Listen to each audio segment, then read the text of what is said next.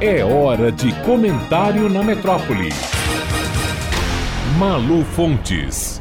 Olá, ouvintes da metrópole. Com a posse como ministro do Supremo Tribunal Federal, marcada para 22 de fevereiro, Flávio Dino ainda sonha com a possibilidade de fechar com sucesso e chave de ouro sua gestão à frente do Ministério da Justiça, desvendando a responsabilidade pelo crime que marcou a crônica política e policial brasileira nos últimos cinco anos e permanece insolúvel: o assassinato da vereadora carioca Marielle Franco e de seu motorista, Anderson Gomes. A resposta à pergunta quem mandou matar Marielle tem chances de ser respondida com a prisão do principal líder da milícia do Rio de Janeiro, Luiz Antônio da Silva Braga, o Zinho, foragido há cinco anos. E se durante meia década e com vários pedidos de prisão em aberto, Zinho nunca arredou o pé do bairro nem da sua própria casa e continuou liderando sua milícia, é óbvio que fez isso contando com a proteção e a segurança de policiais do Rio de Janeiro. Nesse período, dois dos seus irmãos foram assassinados e, recentemente, um sobrinho. Este, capturado vivo pela polícia do Rio de Janeiro, mas, para variar, não resistiu aos supostos ferimentos e morreu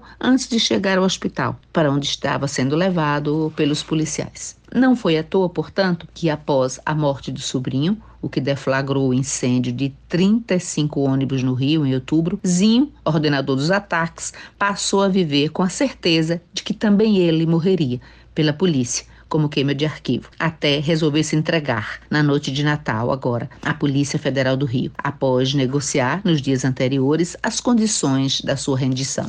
Em linguagem clara, ele se entregou à federal para não morrer pela Polícia Civil ou pela Militar do Estado. E a Polícia Federal, por sua vez, aceitou a rendição para, após decidir entrar no combate às guerras à milícia no Rio de Janeiro, obter dizinho as informações sobre todo o esquema miliciano fluminense e carioca. Dias antes de Zinho se entregar, a federal desmontou seu braço político. A deputada estadual Lucinha, que estava com cerca de 145 mil reais em espécie em casa, armas e um celular repleto de conversas reveladoras com a milícia de Zinho e com o próprio. A expectativa agora é que, na delação do fim de mundo do miliciano, apareçam os responsáveis e a real motivação do assassinato de Marielle Franco, o que seria o ápice da gestão de Dino à frente da justiça, a quem a Polícia Federal é ligada. Isso se Zinho não aparecer mudo ou morto em Bangu, onde está numa cela sozinho e de onde a federal não quer que ele saia nem para depor. A primeira audiência de custódia, nesta terça-feira, foi na própria cadeia, com circuito online e participação de várias esferas da polícia, e cujo conteúdo não foi divulgado, para não atrapalhar o rumo das revelações que estão por vir. A expectativa é que o desfecho do caso Marielle, o currículo de Dino e a biografia de Zinho se encontrem para contar um capítulo emblemático da história da violência brasileira. Malu Fontes, jornalista, para a Rádio Metrópole.